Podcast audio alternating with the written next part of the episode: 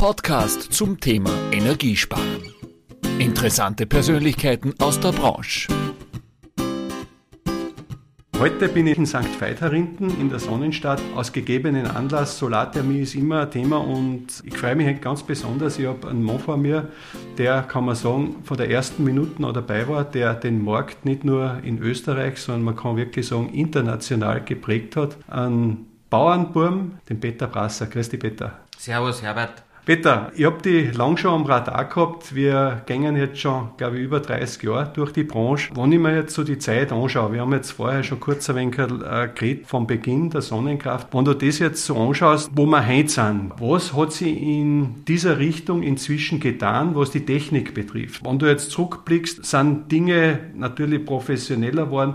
Wo sind wir heute? Sind wir heute schon dort, wo du sagst, ja, das hättest du damals gewünscht, da wollen wir hin? Oder wie stellt sich die Situation derzeit dar? Die Energiefrage hat mich damals beschäftigt, dass man eine umweltfreundlich Energie von der Sonne erntet. Das war damals praktisch unbekannt, weder Strom noch Wärme. Aber der Weg war klar, nicht? Und dass es dann 30 Jahre braucht, bis es zu diesem Hype und Trend kommt, wie es heute ist, das haben wir nicht gedacht. Also ich war der Meinung, in 20 Jahren ist die Energiewirtschaft umgebaut und mehrheitlich wird die Energiequelle Sonne sein. Das heißt, der Weg war länger, teilweise steinig, aber wir haben auch große Erfolge gefeiert, also extremes Wachstum, zuerst mit Solarthermie, wie der Handwerker in Stadtjahr angefangen hat, das mitzunehmen als Sommerheizung. Mhm, mhm, Viele haben mit Holz geheizt mhm. und dann war der Komfortgewinn im Sommer mit einer Solaranlage ein großer in der Landwirtschaft oder in vielen Bereichen, wo dann Leute vorausgedacht haben und gesagt, wie kann man Energie umweltfreundlich und günstig für die Zukunft bereitstellen. So hat sich der Markt gut entwickelt und ist dann eben von der Technologie, von der reinen Wärmenutzung, wo wir als Anspruch gehabt haben, immer Systeme anzubieten, dass der Handwerker aus einer Hand, von einer Marke alles braucht, vom Keller bis zum Dach. Das war unser Erfolgsrezept. Immer mit einer guten Mischung an Marketing dabei. Und das haben wir dann nach einer gewissen Abwärtsentwicklung bei der Thermie haben wir erkannt, da gibt es was Neues, da gibt es die Photovoltaik und da sind wir jetzt auch mhm. ganz gut vertreten. Aber die Idee ist auch dort, dass man nicht nur Module anbietet, sondern wieder ein System, eine Gesamtlösung, die einen Mehrwert hat. Wir sagen heute Doppelnutzen, Mehrfachnutzen. Es reicht nicht nur Strom zu ernten. Wir sagen, das Gebäude übernimmt, also wir brauchen viel Platz, um Photovoltaik in diesen Mengen zu produzieren, Strom aus der Sonne. Deshalb brauchen wir die Gebäudehülle. Und in der Gebäudehülle, die Gebäudehülle hat ja Wetterschutzfunktion, Schattenfunktion oder auch optische Ansprüche, die erfüllen wir dann auch mit unseren schöneren Modulen. Wenn ich jetzt auf das Gespräch vor einiger Zeit mit Robert Kandut da zusammen und da haben wir einen sehr emotionellen Podcast auch gehabt, ja, wo der Robert da meint, ja, es ist, sind eigentlich 50 Jahre verschlafen worden und das in der Förderpolitik, gerade auch wenn ich schaue, wenn du halt da sitzt, du hast das Ganze mit deinen Unternehmen überlebt, kann man sagen, weil einfach einmal gefördert wurde und dann wieder alles zusammengebrochen ist. Wie siehst du das da im Nachgang? Was ist da falsch gelaufen, beziehungsweise aus deiner Sicht, was müsste politisch geändert werden, um da wirklich eine Nachhaltigkeit zu erreichen, weil am Ende, glaube ich, sind wir uns einig, wir könnten ja wesentlich weiter schon sein, oder? Richtig, also wir haben 30 Jahre aus unserer Sicht oder aus meiner Sicht gebraucht, um dort anzukommen, wo wir heute sind. Ich denke, dass die Förderung jetzt nicht mehr das Thema sind. Das ist jetzt die Bevölkerung und die, die Themen sind klar. Also wir brauchen Versorgungssicherheit, wir brauchen intakte Umwelt. Die Klimakrise ist angekommen in den Köpfen. Die Bereitschaft umzusetzen ist da. Das lässt sich mit Solarenergie extrem gut dezentral lösen. Wir brauchen nicht die großen Strukturen, dass jeder einzelne Stromverbraucher, der Dachfläche hat, kann selbst Strom oder Wärme produzieren. Und deshalb ist jetzt das nicht mehr aufzuhalten, weil auch die Wirtschaftlichkeit mittlerweile das Ganze überholt hat. Ohne Förderung ist jede Solarinvestition, Installation wirtschaftlich jeder anderen Energieform überlegen wenn man selbst die Energie braucht. So, wir haben eine ganz neue Situation. Der Markt ist so im Galopp unterwegs und wird sich nicht so schnell mehr aufhalten lassen. Und politische, ergänzende Maßnahmen, die notwendig sind und die auch, also man fängt an regulieren, dass man sagt, der, der die Umwelt zerstört, muss eine CO2-Abgabe zahlen. Und ich glaube, so kann man das so weit regulieren, dass es nachhaltig ist äh, die, die, Gefahr ist ja immer, wenn dann auf einmal wieder Gas da ist oder wieder die Preise nach unten gehen, dass keiner mehr investiert. Das muss die Politik dann in die Verlängerung bringen, damit man diese mittelfristigen strategischen Ziele 2030, 2040, Haus aus Öl, oder 100% Sonne oder, oder halt erneuerbare Energie und dergleichen, dass man das wirklich absichert da brauchen wir die Politik. Aber was gibt dir, muss ich sagen, so die Kraft? Du hast ja jetzt schon alles miterlebt. Diesen Hype um die Solarthermie und dann wieder, wo es geht. Und ich glaube, aus dieser Situation, was ich halt aus der Ferne auch beobachtet habe, habt ihr ja dann mit dem Robert Kandut eigene Produktion in Österreich gegründet für Photovoltaik. Ja. Also es war schon ziemliches Wellental und doch von außen gesehen auch sehr politisch, wo ihm der Robert gemeint hat, wir brauchen Strategien nicht für ein, zwei Jahre, sondern über 10, 20 Jahre. Kannst du das unterstreichen? War da oft auch ein Punkt da, wo du gesagt hast, so, jetzt freut es mich nicht mehr. Was hat dir eigentlich die Kraft gegeben, da immer wieder aufzustehen? Man, Motivation, Arbeit hält jung, also gern wir zwar sind noch recht jung und insofern die Herausforderung ist einfach die, dass man Lösungen bietet, wo der Kunde Freude hat. Also zufriedene Kunden, ob es der Handwerker ist, weil das alles funktioniert, oder der Endkunde, weil er sagt, toll. Also ich habe kaum Kunden erlebt, die das bereut haben, dass er von den zigtausend Anlagen, ich glaube, wenn wir jetzt alles zusammen, zusammenzählen, haben wir mal hochgerechnet, es gibt in, in, in Europa äh, sind in, in, etwa eine Million Haushalte mit unseren Produkten ausgestattet. Mhm. Das kann ein Frischwassermodul sein, bei einem OEM-Kunden aus der Kesselbranche oder ein Wärmekollektor oder ein PV-Modul. Mhm. Und es werden täglich mehr. Mhm. Wir liefern am Tag ungefähr 3000 Module. Was würdest du aber einen sagen, der jetzt zum Beispiel in einer Großstadt wohnt, was da will, aber nichts da kann? Habt ihr da auch Lösungen äh, im Bereich, wo er sagt, er kann ansetzen? Ja, da gibt es jetzt auch für ihn selbst Lösung, das Balkonmodul, das ist ein Modul mit einem Modulwechselrichter. Den kann er direkt eine Steckdose, Eingang, ja. kann er direkt eine Steckdose anstecken, bis zu zwei Module in Österreich. Mhm. Praktisch äh, ohne, ohne Genehmigung, ohne irgendwas, also unkompliziert eine Steckdose zu montieren. Mhm. Oder er beteiligt sich bei einer Gemeinschaftsanlage. Die, die Regierung versucht jetzt schon, das zu, die Eigeninitiative, das, dass der Einzelne was äh, bewegen kann, zu unterstützen. Mhm. Wir sind nicht mehr abhängig, dass die großen EVUs jetzt die riesen Parks irgendwo hinstellen mhm. in die grüne Wiese, sondern jeder Einzelne kann eigentlich was tun. Aber Peter, wir reden auch von einem extremen Thema, was wir vielleicht oder wahrscheinlich so in dieser Form vor 30 Jahren noch nicht gehabt haben.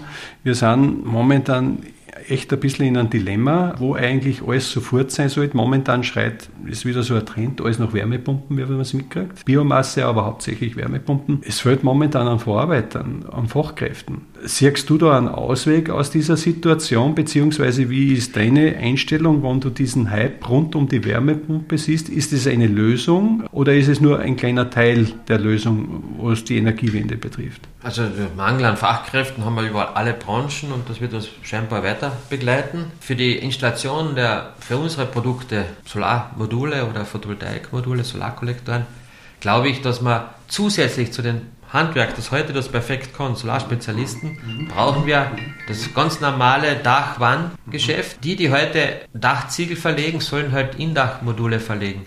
Dann können wir noch wachsen und verfünffachen und was wir brauchen, versiebenfachen in etwa die Menge.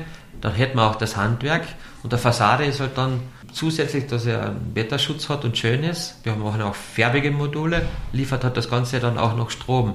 Also wir brauchen die Dachwandindustrie, die deren Handwerker und Partnerbetriebe schult und zum Thema bringt, dass die statt normale Ziegel zum, zum dreifachen Preis Wertschöpfung Sonnenkollektor montieren. Aber ich habe schon teilweise gehört aus der Branche, durch das, dass äh, so viele Aufträge da sind, dass oft die Leute schon gar nicht mehr aufs Dach rauf wollen. Ja, beziehungsweise Robert hat eigentlich gesagt, wie beim Marathonlauf, was du 50 Jahre verpennt hast, kannst du nicht in einem Jahr nachmachen oder nachholen. Guter die, Vergleich. Wir müssen ja. uns ein bisschen Zeit nehmen. Wir genau. können nicht sagen, wir, wir, können jetzt raus aus Öl, das, ist, das hat mehr 20 Jahre Zeit. Mhm. Oder nächstes Jahr ohne Gas, das funktioniert einfach nicht. Mhm. Aber wenn man beständig dran bleibt, Jahr für Jahr, das umsetzt, was wir jetzt vorhaben, dann ist es möglich, dass wir in zehn Jahren einen ganz deutlichen anderen Energiemix haben. Das ist das Wichtigste. Dranbleiben, umsetzen.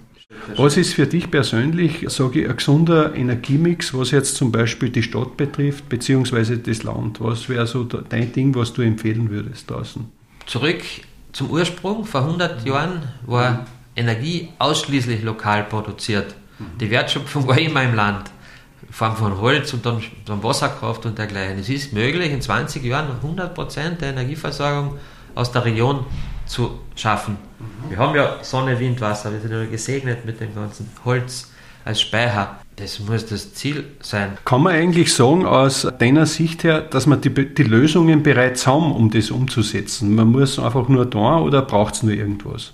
Erfinden brauchen wir nichts mehr. Wir müssen einfach die Technologie, die es gibt, anwenden.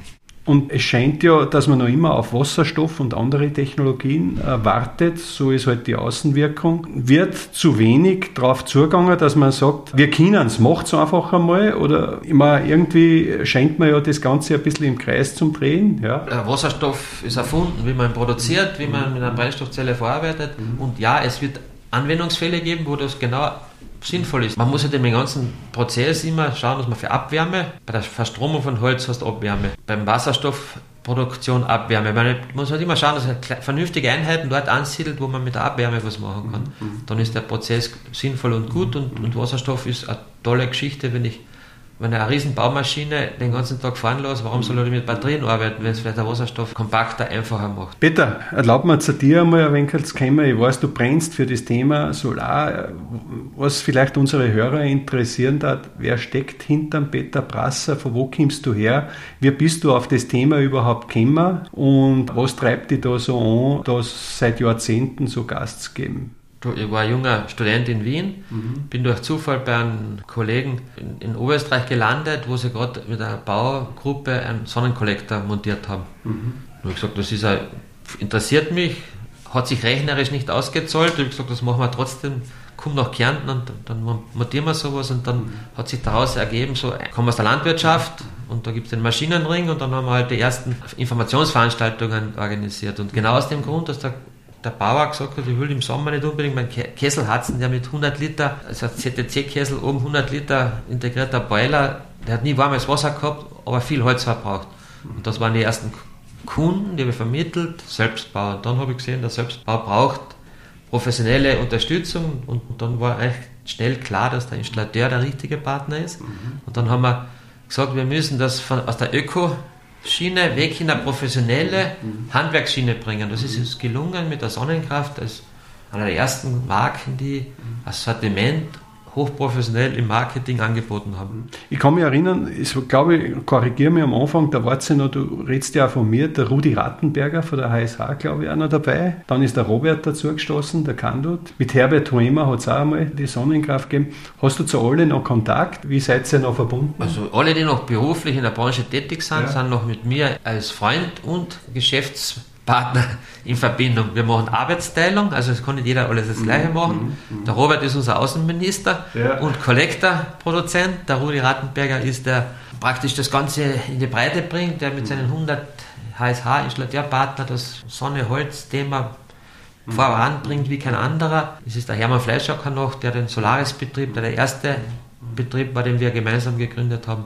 Ist ein lokaler Installateur, erfolgreicher. Und Hoemer Herbert, Oberösterreich, der ist jetzt nicht mehr beruf, beruflich tätig in der Branche. Aber was großteils eben eher selten ist und was ich bewundere, dass nach so vielen Jahrzehnten, obwohl man eigentlich sehr viel erlebt hat, dass man trotzdem sieht, dass die Gemeinschaft da großteils noch hält ja, und dass das vielleicht auch ein Teil des Erfolgs auch war, nicht? wo jeder trotzdem seinen Weg gehen darf. Äh, ich habe zum Schluss noch drei Fragen an dich, Peter, die du aus dem Bauch beantworten würdest, bist du soweit? Freilich.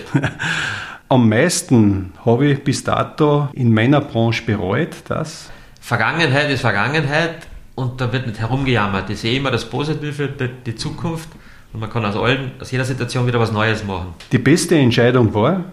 Ja, mich selbstständig zu machen. Mit jungen Jahren habe dann begonnen mit, ein, ich war als Student am falschen Weg. Ich habe gesagt, ich mache eine Lehre ich habe dann ein Jahr Bürokaufmann-Lehre gemacht, habe in einem Betrieb schon mitgearbeitet, der so mit Solar begonnen hat.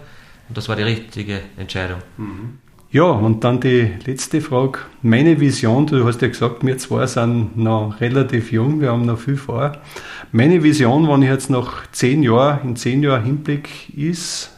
Energie ist erneuerbar, die Sonne spielt einen sehr, sehr großen Anteil und die Sonnenkraft als Marke, als Unternehmen hat viele zufriedene Kunden, Mitarbeiter, die begeistert an der Arbeit sind und die jeden Tag was, was, was machen, was einen Sinn macht. Lieber Peter, ich habe mich echt gefreut auf das Gespräch. Du bist ja wirklich einer oder der längste Wegbegleiter in der Branche, der immer für die Sonne und für Nachhaltigkeit gestanden ist. Ich danke dir, glaube ich, für alle Generationen auch, die davon profitieren und heute ein Geschäftsfeld gefunden haben und wünsche dir und deiner Familie und natürlich dem Team alles Gute und Gottes Segen. Danke. Danke. Das war ein Installateur TV Podcast mit Herbert Bachler. Bleiben Sie gesund. Bis zum nächsten Mal.